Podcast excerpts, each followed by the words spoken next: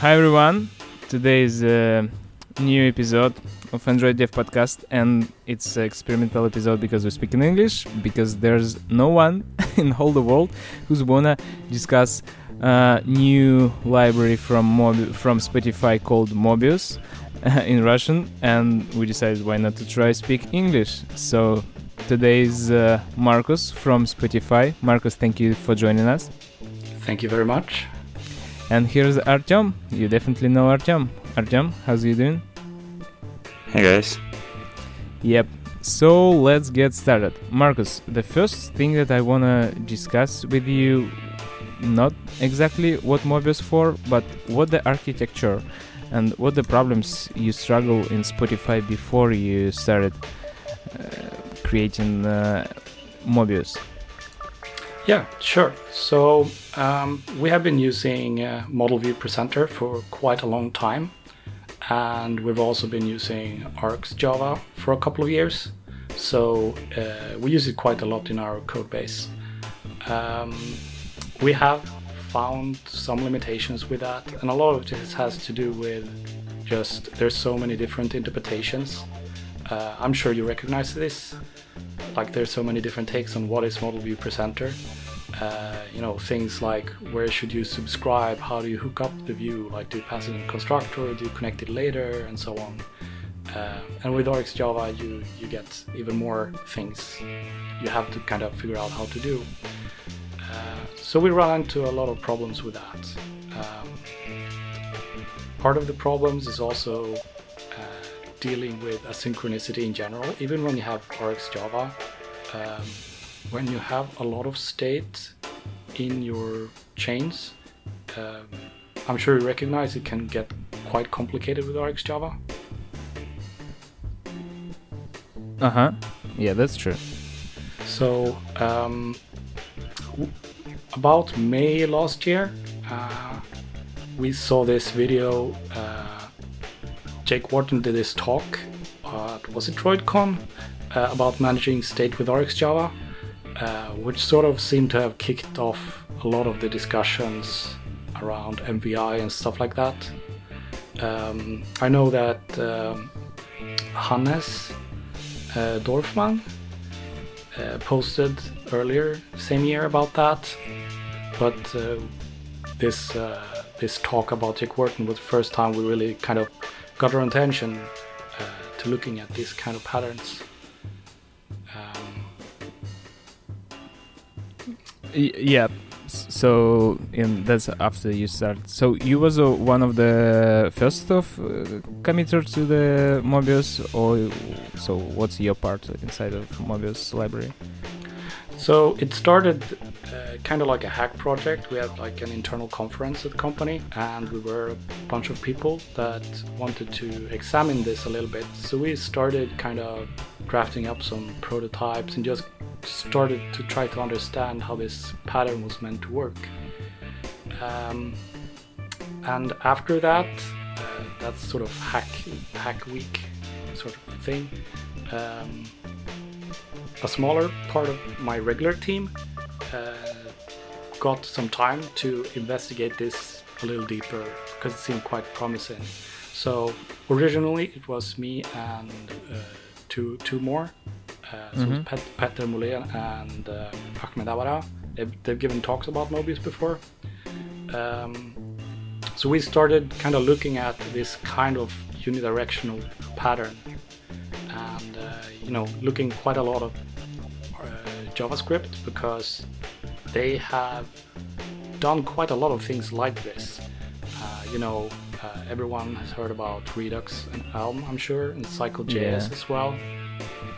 Uh, so yeah, we kind of dug into this deeply and tried to investigate every such pattern ex- that we could find, understand the differences, and kind of see what were the different benefits and drawbacks of different approaches, and try to understand kind of what uh, problems uh, it could solve for us. Um, so around this t- time, we actually set up uh, a couple of goals. Uh, you know, we didn't want to just uh, blindly mess around and not have any concrete goals. Yeah. Uh, so we defined four goals. So first of all, we wanted something that was um, really good at kind of promoting separation of concerns because uh, we, we, believe this is a very good way to structure complex code.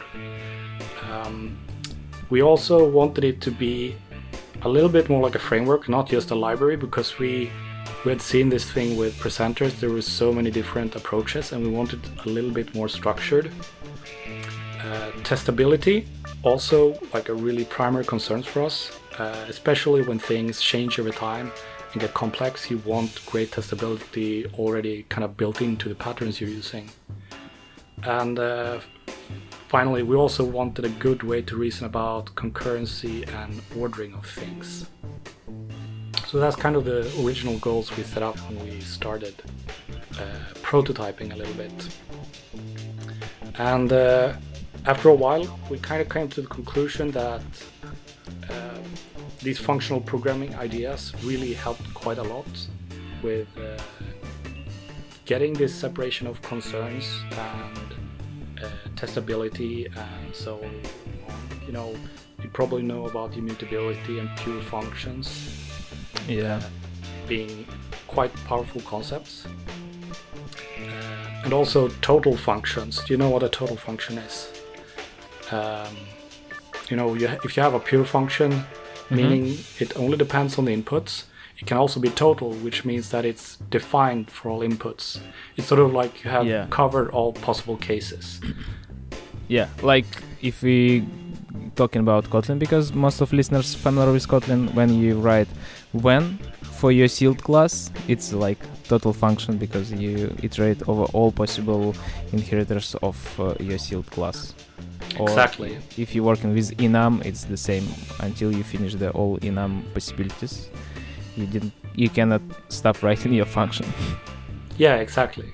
And compiler kind of force you to iterate all over the all possible states. Yeah. Yes, exactly. And the really nice thing about covering all cases, it, kind of makes you think, uh, how many different cases do I really have here?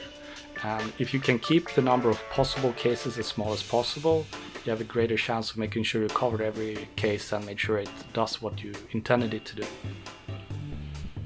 Yeah, that's really nice. So this is the ma- main goal for Mobius framework, right? To write and be sure that you covered all the cases by tests and by your code base. Well, it's also these other things. We want a good testability and we wanted a good way to reason about concurrency and so on. And, and when we looked at these different patterns, uh, there was one kind of key aspect that we found different between different kinds of uh, MVI uh, or Redux and so on. And this is really how they do side effects. Mm-hmm. Um, so, you know, uh, Redux doesn't really have an out of the box way to do it. Uh, but there's a lot of different frameworks uh, like uh, like RX extensions for Redux and so on that allows you to do it's the sagas and there's I don't remember everything, but there, there's like a couple of different approaches there. Can I interrupt you? Sorry. Yes. Be- before we go to side effects, let's. I think it's better to go with the main concept, and then because maybe some users are not familiar, some listeners not familiar with uh, MVI concept at all. So we sure. let's let's define state reducer, and then we can discuss about effects. Please. Yes. Just, uh, so. Could you uh, maybe give your definition of MVI as you understand it? Um, Artem, want to go first? I think you can. Uh, sure. Yeah. So I guess the main idea is that uh, comparing, let's say, to let's let's do a short comparison. So like in MVP, you have a presenter and you have a view, right? And you can have like some service layer that presenter interacts with, but the the general idea is that um, view will call presenter when something happens on the view layer, right? Uh, like someone clicked something on the view, and then presenter will do some logic like uh, tighten to this and we'll call view to render some like particular state change, which is like pretty much mutating the view state at this point, where presenter doesn't quite know the overall state of the view. It just says that like, oh now like set this field to like this value or like enable this button, stuff like this, right? Um, and and like you can push this further and uh, y- you will eventually end up with something like MVVM where your system is more reactive so that um, you subscribe in the presenter layer or view model. You subscribe to uh, particular events happening on the view layer and you produce like uh, mutations also reactively like to the view layer. Uh, and i guess the better separation of concerns would be uh, uh, that your view wouldn't know about the view model or the presenter so that it will only expose some observables and some uh, entry points through which the view state can be mutated. And I guess the, the problem with these two approaches is that at no point in time you can guarantee that you know the view state to its full degree unless you like combine all of these like small states into like some single state object, right? So there's a possibility of introducing a state that you didn't actually expect in the program to be uh, in the first place because you only mutating like particular small properties on the view layer. While I guess MVI or Redux or any other uh, unidirectional approaches uh, try to enforce a way of like single loop of observing state changes from the view and then rendering the entire state again, potentially with some small like small or big changes in it. But idea is that at no time you make an assumption that view is in particular state. So at no time you just modify a particular small property of the view, but rather you just say like now render this entire state object and it's up to the view on how to make it efficient, but um, on the uh, in like on the business logic side of it, on the state machine, on the loop, you have much more predictable, uh, you know, state of of your code and of your data uh, at runtime, and so that whenever you have some inconsistent state, it's actually in many cases you will see it at compile times that like something happened in a way that you didn't actually expect it to be there, and because you're looking at like particular, let's say, sealed classes or uh, some similar concepts in Java, where like it's it's clear for you that the previous state is not really compatible with uh, like the let's say uh, with the action that you're trying to perform on it right now. So, what do you think about this description? Yeah, absolutely. That's uh, definitely it. So, um, when talking then specifically about uh, MVI, uh, you usually, uh, or most people seem to referring, so, or well, the, the term MVI, it comes from Cycle.js, right? Where they have this model view intent idea, where you send intents from the UI that maybe you want to submit a form or something like that. Uh, that then updates the model somehow, and that results in a new rendered view. And then you connect that back in a cycle, right? Yeah. Mm-hmm. So um, there, there's some uh, terminology which is quite common in all these patterns, and you're usually talking about state. Uh, you have a reducing function, and uh, as you mentioned earlier, you also have effects, and you have some kind of action or command or event. Different frameworks call it a different thing, uh, or intent is the same thing. So it's basically something you want to happen or you want to notify something that has happened. So uh, a reducer. So if we take, I think Redux is a good example because it's pretty much one of the simplest possible ways to do it. Uh, so in that case, you have this reducer, and a reducer is just a function. Uh, if you get, if something happens in the UI that's emitted in Redux as an action. Uh, it could be, you know, uh, added an item to this list. Uh, and the reducer function will then update the model or the state uh, and add this item to the list. And the UI then renders that. Yeah, and all these actions inside it itself contains the information, additional information like what should be added to the list or anything else. It's not Exactly. just uh, like like bare functions, bare classes with no any parameters. There should be parameters that will be added to the state or make any other another assumptions by reducer to change the state. Exactly, and in fact, you don't want. So when you're updating this state, it should only be based on the previous state and the action. You should never go look somewhere else. Yeah. Uh, and typically, these should also be uh, immutable objects, uh, meaning that they sort of you know final. They are like uh, uh, in Kotlin, right? Mm-hmm.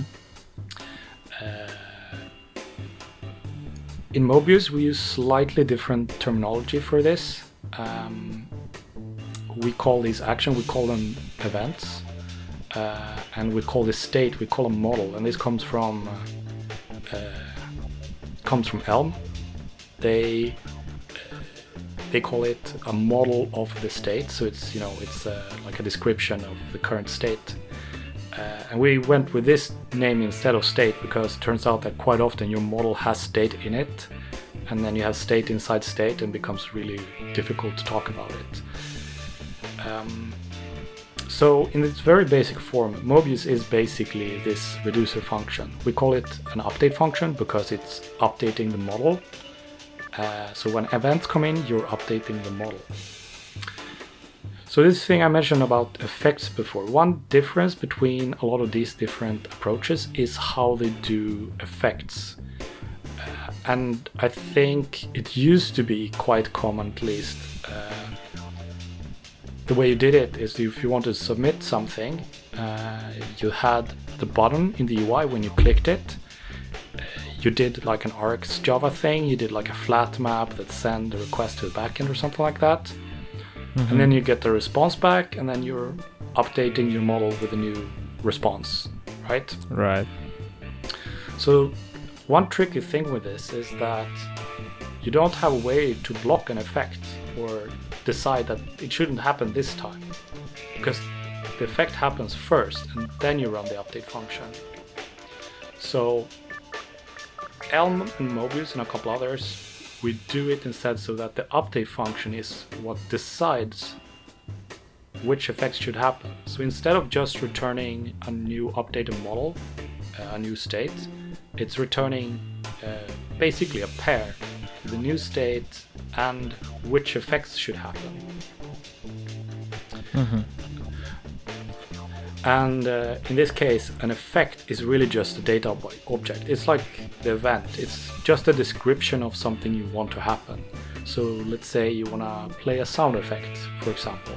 Then it could be uh, just just a sealed class uh, where one of the uh, subclasses is just you know play sound effect, and maybe it has a parameter which sound effect you should play. Mm-hmm. And you have same for as uh, so events is a sealed class if we talk about Kotlin.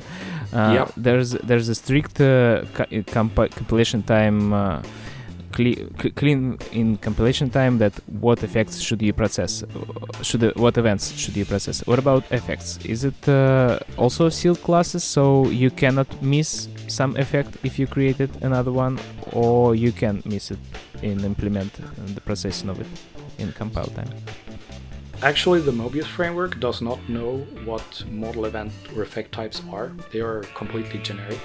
Uh, so you can actually use whatever you want. I mean, you could use a string or an integer, but Yeah. uh, this thing we talked about, a total function, it makes the most sense to use a sealed class uh, for events and effects, uh, and just data classes for the model. Uh, so that's how you typically would use it. Again, to make sure that you actually cover most of the cases.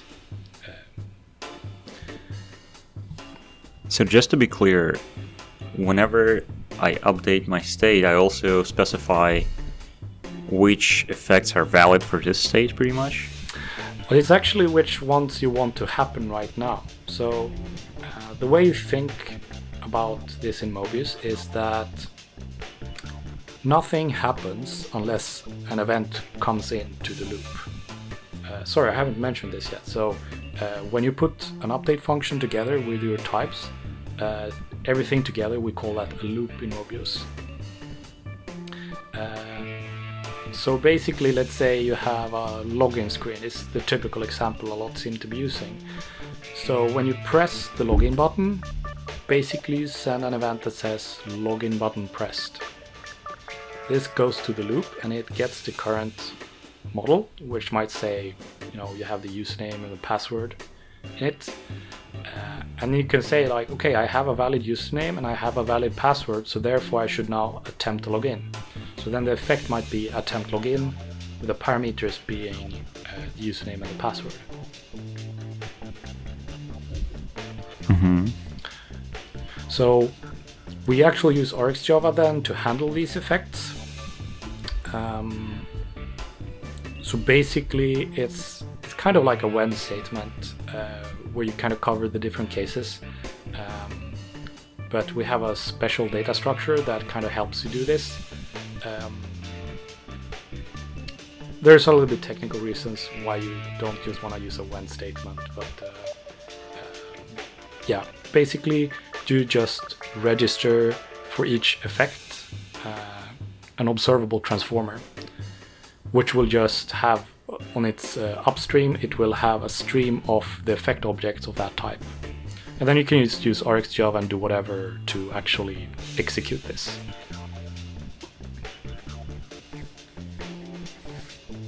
Right. So uh, let's go. Let's talk about the uh, scope of this uh, update function that was reducer in previous samples and other approaches like Redux, and about state. So you have a state, uh, but what the scope of the state is it based on the screen? So like each state for each screen and each uh, update function for the screen, or how you approach with that?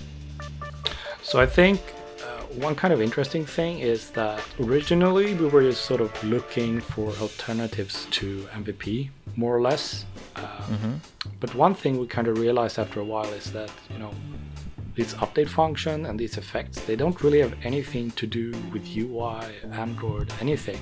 Just pure function, pure data objects, immutable data objects. So it's actually pretty much up to you how you use it. So typically, uh, if well, what it's good at doing is really dealing with state changing over time and uh, dealing with side effects. So typically, if you're building, you know, let's say in our case, you have like an album page. Uh, You can be offline, you can be online, it can fail to load, it can succeed to load. So you have a bunch of different states you can end up in, and you know it might take time to load the data, or maybe you have it cached already. So there's a bunch of different scenarios to cover. So it usually makes sense to have something like a Mobius loop there. Um, but Mobius itself, like you could have uh, one loop with all the state in your application if you want to. Yeah, but it's hard to manage. It's hard to read all this. Yeah. function. Yeah, I, I wouldn't probably not recommend to do one for the entire program. Uh, I would. So, one of the really interesting things uh, we kind of noticed after a while. So we had done some prototyping together with different teams and trying to build uh, prototypes, some features they were building uh, with this framework. And uh, one kind of interesting thing we noticed after a while is that we always kind of described how to think when you do this in the same way. And you know, how should you figure out which events you need, and what should your model look like, and which effects should you have, and how should you write your update function. So um, after a while, we kind of formalized this way of thinking about how it, how your feature should work, uh, and we call it Mobius Workflow. There's a page on our GitHub wiki about this. Um, later, we found out there is actually a concept like this called event storming, and uh, it's kind of like a team exercise, and you're kind of going through one event at a time and just discussing what should happen and what are the consequences of that, and so on. Uh, so this, become a, became a pretty good framework for just thinking about state state changing over time and effects. So even if you're not building uh, a full page like a fragment or something, whatever framework you're using, uh, it can still be a very powerful tool just to reason about state changes and side effects. Mm-hmm. All right. Uh, so uh, let's go further. And uh, you said that Mobius is not an MVI framework. I mean, I've opened the wiki. There, you have a great wiki on uh, your GitHub, and there's a FAQ, and uh, on the FAQ that mentioned like you can use Mobius for whatever you architecture approach have. Just uh, manage your model M letter in this MV something, but it's not completely MVI. But it looks like MVI. Why it's not? Why you say it's not MVI? So um, it doesn't really have anything to do with views, really. It's, it's you know it's kind of up to you if your if your model in a Mobius loop is a representation of your UI state, then it is basically a kind of MVI pattern. Mm-hmm. But it doesn't have to be that. Um, or you could use it kind of like a small a smaller domain. Um, I think a good example, uh, which you can also find in the wiki, is if you have kind of like a search as you type. Uh, mm-hmm. It's kind of like a UI thing, but it's it's not like a full you know a full search feature. It's it's just the part that loads the response. So uh, you could imagine that you have kind of like an observable transformer that on the input side you get uh, an observable string, which is your query you want to search for. And on the output side, you have an observable uh, result, search result, something like that. Uh, so you can implement such a thing with Mobius, and it gives you, it becomes really easy to reason about, you know, if someone is typing fast, should you still cache responses that come in too late? Or if someone starts erasing, uh, you know, you don't want to show uh, a response that is shorter uh, when they have started racing uh, and so on. So you can kind of do all that stuff inside a Mobius loop and then you can hide it inside an observable transformer.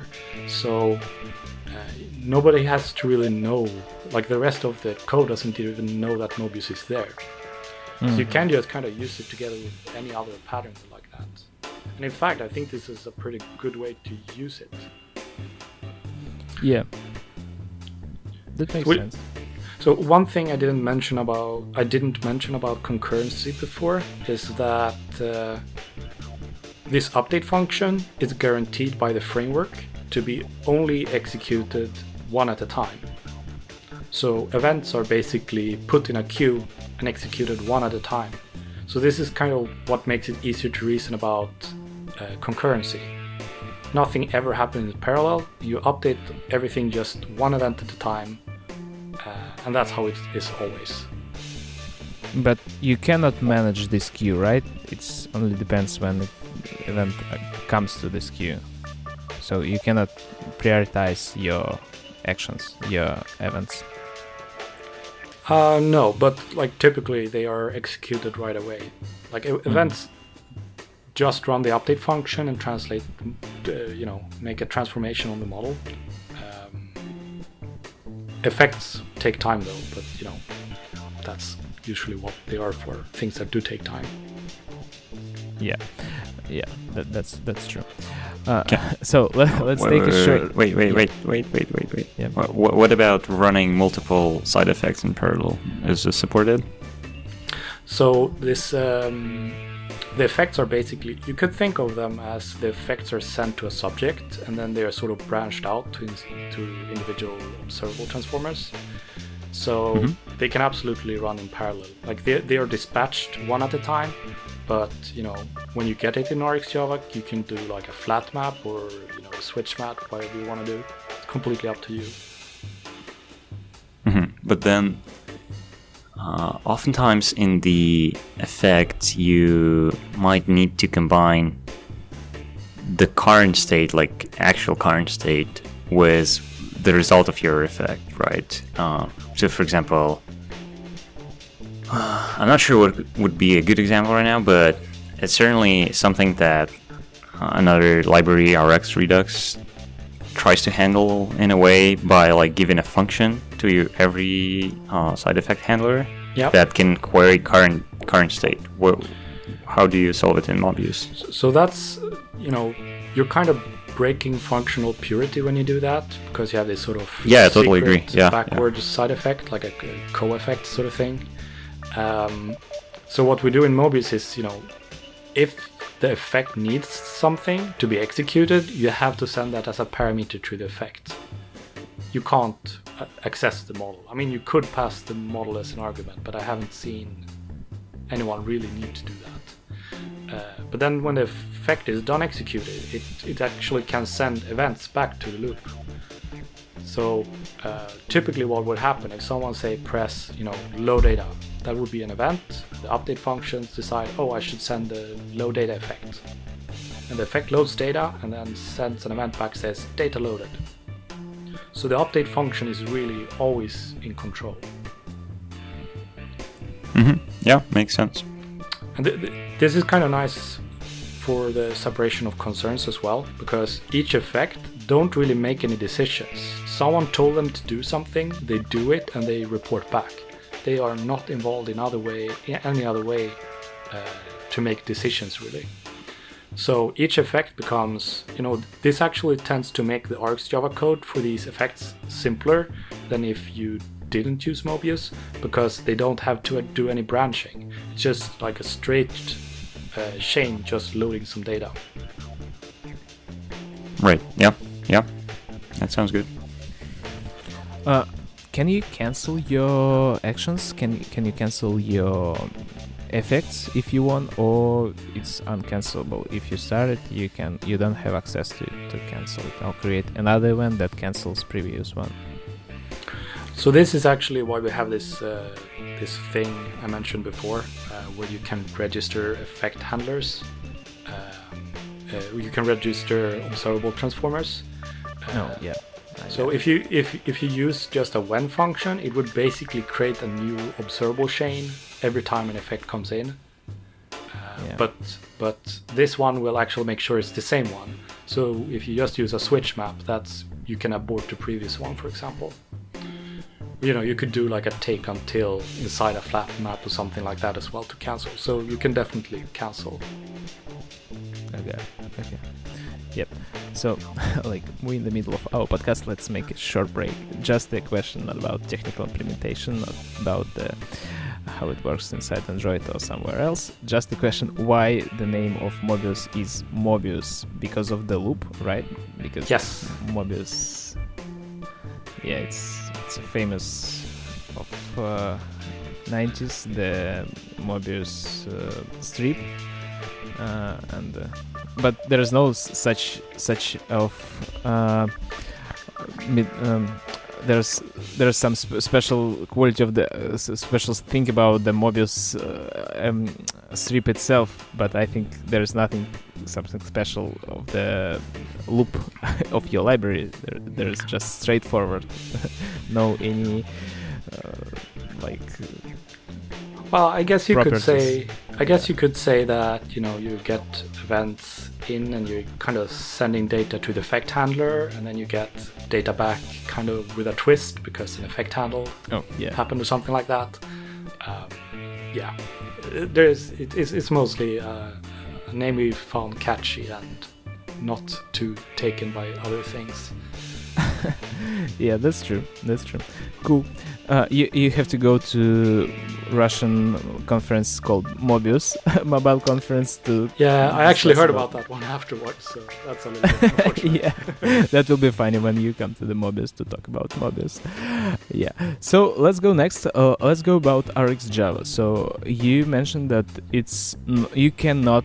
You, it depends on the implementation on your project. You can rely on RxJava or you cannot rely on RxJava. Why you decided not to go with 100% uh, based on RX? So, a, a couple of different reasons. Uh, for one, uh, we were kind of at this point kind of mixed with RxJava 1 and RxJava 2. Um, and, uh, you know, that we, we actually started when we started building this, we did it with RxJava 2. Um, but after a while, we got to kind of caught up in all the Rx operators and all the different transformers and stuff that it became kind of difficult to reason about, you know, what is this framework really doing? So we started to kind of scale that off and do it without RxJava just to kind of get a feeling for, you know, what's actually happening here under the surface. And uh, it does have some constructs that are similar to RxJava, but we found that we ended up simplifying the framework quite a lot when we didn't use RxJava to implement it. The library itself is quite small. It's about 60 kilobytes or so, and it's just a couple of hundred methods. So it, you know, it doesn't add to your method count a lot. And I Yeah. think the only core dependency we have is like, uh, you know, no, mobile, not null annotations. Um, other than that, like it's it, it, it just became simpler for us to reason about it. And you know, we know about Kotlin coroutines being experimented and all that, so we didn't want to completely lock it down to RxJava as a dependency. Yeah, that makes a lot of sense.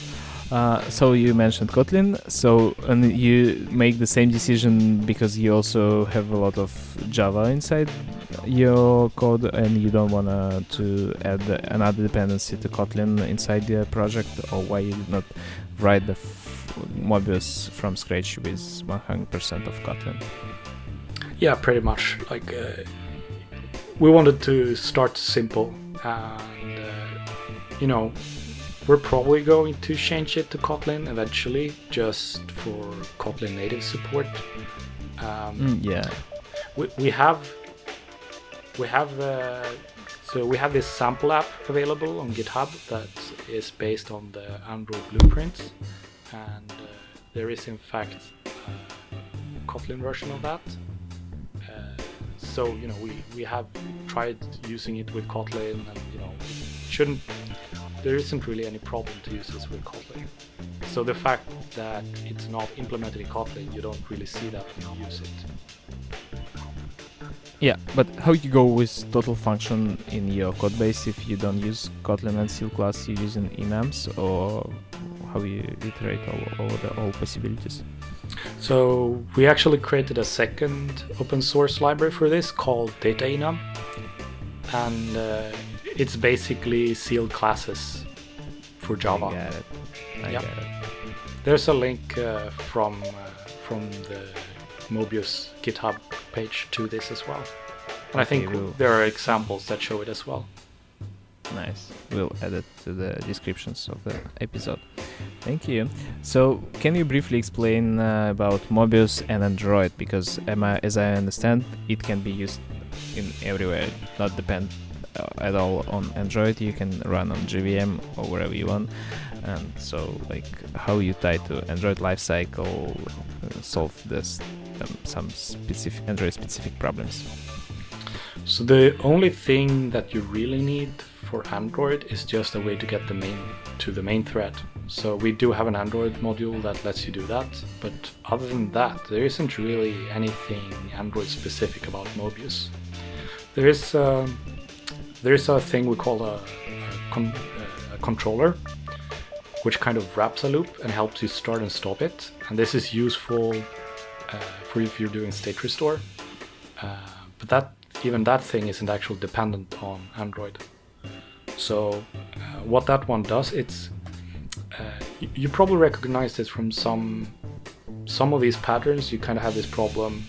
You have some kind of business logic and you have the UI, but the business logic depends on the UI so it can send new data to it.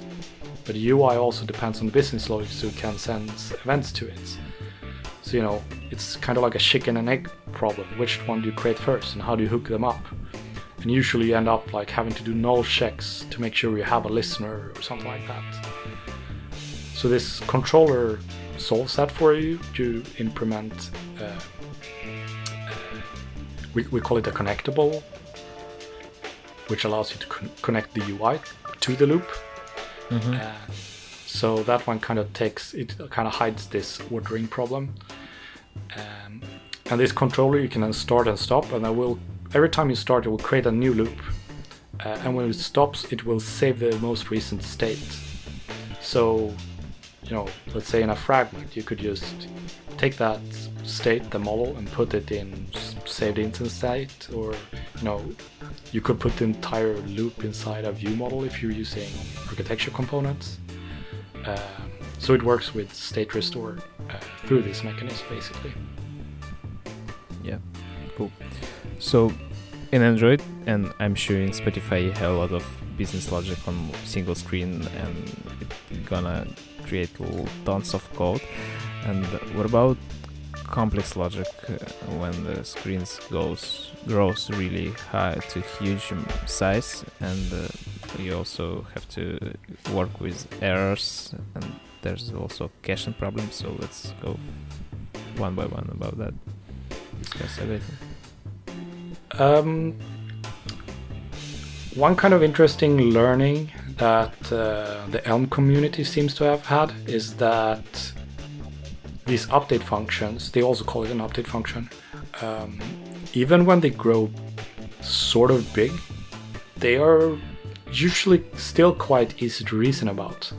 Uh, because you don't have any side effects anywhere, and you're not kind of going and fetching data anywhere secretly. Like everything is very uh, clear exactly what's going to happen. Um that being said, uh, there are some strategies still to split things up. So, for example, you could do nested update functions.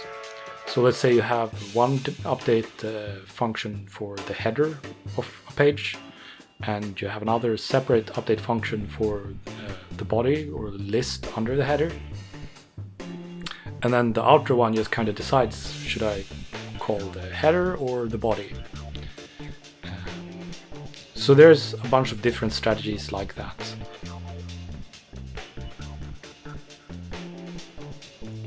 What is your strategy on, um, like handling the state combination explosion or something like this? When like there are so many possible states that you can be in that some of them are invalid, but like compiler with Kotlin like forces them on you, and like in, in MVP and MVVM, you're just kind of silently ignoring this, right? Because you're just mutating like particular small parts of your state. So you might not even realize that there are some combinations of states that are not really compatible. But how do you handle them in, in like these explicit state handling approaches? Sometimes you can do things like using sealed classes to make it impossible to represent some of those states, uh, which can help a little bit. Um, but in general, like uh, it's it's usually not that hard to split this update function down into smaller update functions. Uh, so I think a good example is uh, to-do list. So just to give an example here, so you have a bunch of uh, entries like uh, to-do items in your to-do list, and each of them you can change the title of it, and you can, you know, mark it as completed. So one way to do this is that the outer outer update function kind of knows about the concept of these are in a list and they have a position in the list and so on. Uh, then you can have an inner update function that only talks about what happens with a, you know, you can't mark it as completed if it's already completed, or you know, whatever things you have to do with this to-do item. Uh, and that one doesn't even have to know that there is an index for these things, and the outer one just kind of attaches back the index to it. Um, so you can kind of break problems down quite easily to smaller sub problems that don't have to know about uh, everything else.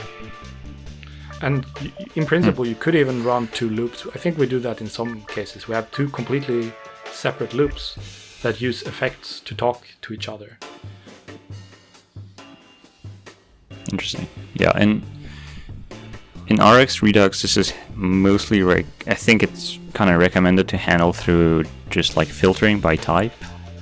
Uh, so whenever you react to like particular state event, you your like um, side effect handler just looks at what action happened and filters by type. But this seemed to be somewhat error prone because by doing this, it's pretty much like uh, when statement was like single is case and like else, where else is just ignore. And I'm kind of wondering, like in your approach, with um, reducing the scope of each update function, is it actually type safe? Like, is it like does it compiler actually forces you to handle all of these combinations, or is it somewhat cheating because you're just ignoring all other like possible states silently? Well, you, you can make it so that you kind of like have an outer event that contains an inner event. So you can have like a separate Mhm. type for the inner one. So you can kind of get the to- Oh, that's a good totality check Yeah, from that. hmm hmm There is actually in, in Mobius there is uh, like an extra utility that uh, helps you set up this nested update function and to deal with mapping between the inner and outer and so on. I don't know if we have any examples of it, but uh, at very least you should be able to look at the unit test and get some feeling for how it works. All right. Yeah, sounds good. Uh, let's talk about rendering. So, on the view side of things, we need to render the state, right? That is produced by the Mobius loop, and this state oftentimes will contain like 99% of it will be same, right? This is simplification, but in many cases it will be very similar to what the previous state was which kind of brought the topic of like state diffing on the view layer. Like how, I don't think Mobius handles this, right? And in your FAQ, you kind of clearly say that this is beyond the scope of Mobius, but how do you handle it in your actual apps? So, um, what we usually do first is, you know, if you have your model, it usually contains more stuff than you actually need for your UI because what you're gonna keep in your model is whatever you need to make decisions when, when events come in, or to keep track of what has happened and so on. And it's not necessarily represented in your UI. So an example of this could be uh, if you, again with a to-do list, maybe you have a filter, so you only want to see tasks that aren't completed. So then you could have uh, a separate, well, let's not call it a view model. Let's call it like view data, uh, which is you can kind of derive it from your model. Uh, we could use things like uh, rendering strings here as well. So, you know, if you want to look up resources from Android, you know, you could do this here too. Uh, and when you do this, you Mhm. tend to get a model which uh, you don't get as much change in it because it's containing less stuff, right?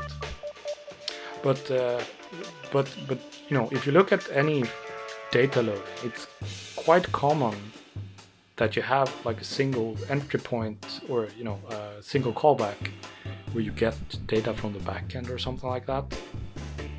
So, you know, what, what would you what would you do there if you get the same data twice? I mean, you would probably do like an if-else sort of thing, uh, and just update the things that changed.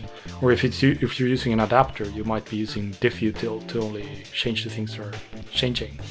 So most of the time, you know, it hasn't been a huge problem. Like I think is a thing that a lot of people have thought it would be a problem, but then when they start using Mobius, it's not that big of a deal to deal with this yourself.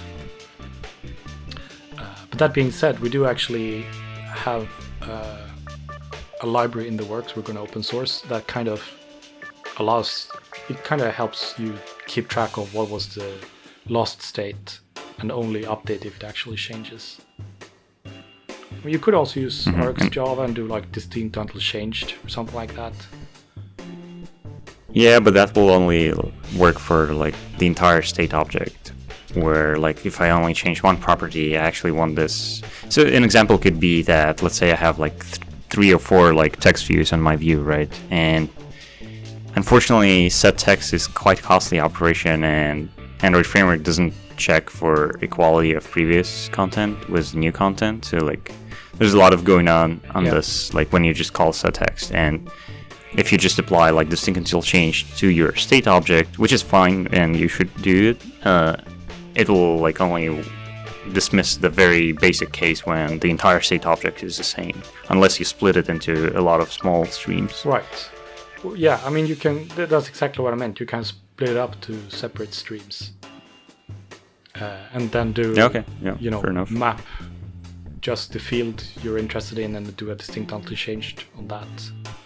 So the way we uh, uh, set it up is uh, when you use this controller, there's an Rx version of the controller. When you hook that up to uh, the UI, it's quite easy to actually have multiple subscriptions to the model. So you don't really have to do, you know, crazy publish, merge, whatever, stuff like that in RxJava. Yeah, fair enough. Have you looked into uh, solutions like Domic? Um, we haven't really looked so much at those because we haven't had a huge need, and uh, like this FAQ says, we kind of consider anything like that to be outside of the scope of Mobius. That being said, I mean, it's we don't really, you know, we're we're quite likely to change over time how we do UI, so we didn't want to be tied down to a particular approach. Oh, sure. No, I'm not saying that should be part of of Mobius. It's just on the web, if we consider web again, it's Redux and React, which seem to be a pretty nice combination for a lot of people. Although, like they on its own don't know about each other, right? As libraries or frameworks. Oh, but that's the kind of thing here. Like, you know, if you want to use Domic, if you want to use uh, React Native or whatever, it uh, shouldn't be a problem. Yeah, yeah, yeah, yeah, yeah. I agree. Mobius is abstract enough to support that.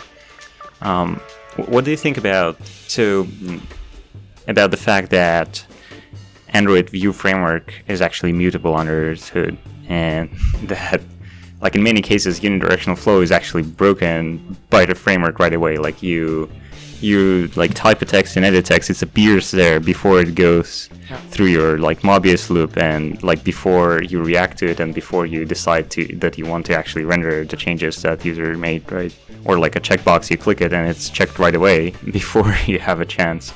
I mean, you can hook into some of them, but still, it's like problematic in some cases. Yeah, I mean, in in some sense, you kind of want that to happen because you know you want these sort of optimistic UI updates. You don't want to wait wait uh, for a round trip to the backend before you mark it as checked, right? Uh, hmm hmm But the, the way we think about it is that you know you have the model it's immutable and it's you're creating a new version of it everything something every time something changes and so when you're in the update function uh, and working with the model of event everything is you know pure functions clean uh, there's no side effects or anything like that there's no implicit state anywhere uh, but then when you're rendering them all in the UI or when you're performing effects, that's sort of the side effect uh, side of it. And you know, the update function doesn't really care what happens there. What it only cares about what you're actually reporting to it through events. So it works it works quite well to kind of split it up like this. You don't really have to know about all these weird UI things that happen. I mean, in principle, you could create a Mobius loop and hide it inside a view component and make it do stateful things like that and still connect it to another Mobius loop and they don't know about each other. So, Yeah, yeah. I guess it's just being pragmatic, right, about it. yeah. Yeah, fair enough. We're kind of like getting close to the end of the of the podcast. Let's maybe touch on some uh, other important topics. So, for example, what is the story on like testing briefly? Do you just test the your like Mobius loop and that's pretty much it for your screens? So, as I mentioned in the beginning, that one of our uh, primary goals with this, one of the things we want to achieve, is something with really high testability. So, there's essentially two things you need to test it's the update function and your effect handlers.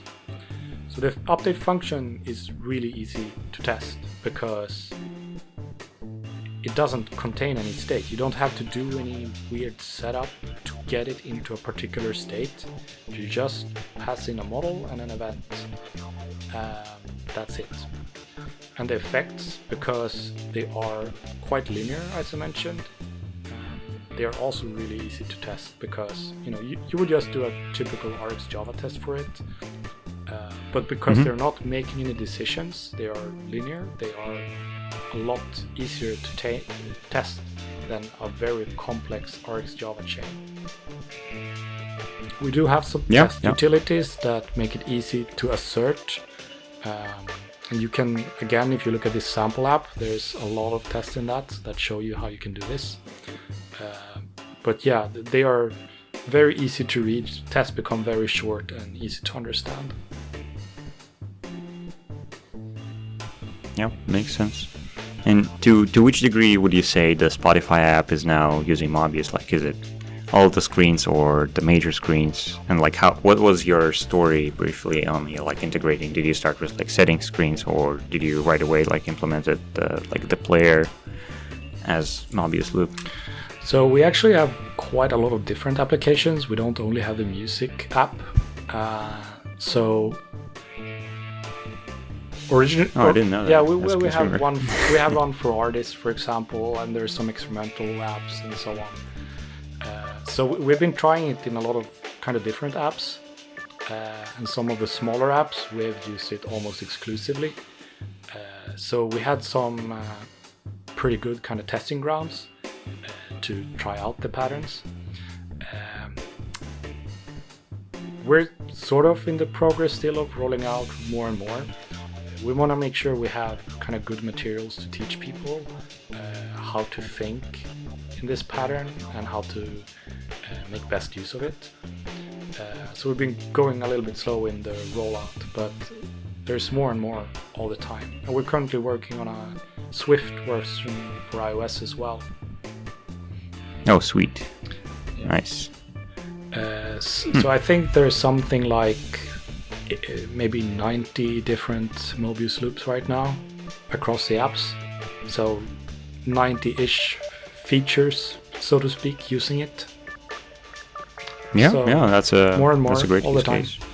And like I said, it's not only for pages. It's really useful if you just want to deal with uh, states. We had some cases, you know, loading recommendations or something where there was some caching and fallback rules and stuff like that. Uh, and became a lot easier to reason about it using Mobius as a tool. But it had nothing to do with the UI representation or anything like that. Yeah, yeah, that's that's actually interesting. Yeah. sorry my microphone died so my question is like do you have some advices to listeners what the size of the project when they should consider using mobius? Should they refactor tomorrow whole app from scratch in their own companies or it's just for hobby projects or it depends on them. like if you have a big app with different states it's worse to do it. If you have small simple app it doesn't worth to do it. So I think if you somewhere have really complex RxJava chains with a lot of state in it, uh, you could try using this. Uh, you don't have to use it in the entire app. You don't have to use it for everything.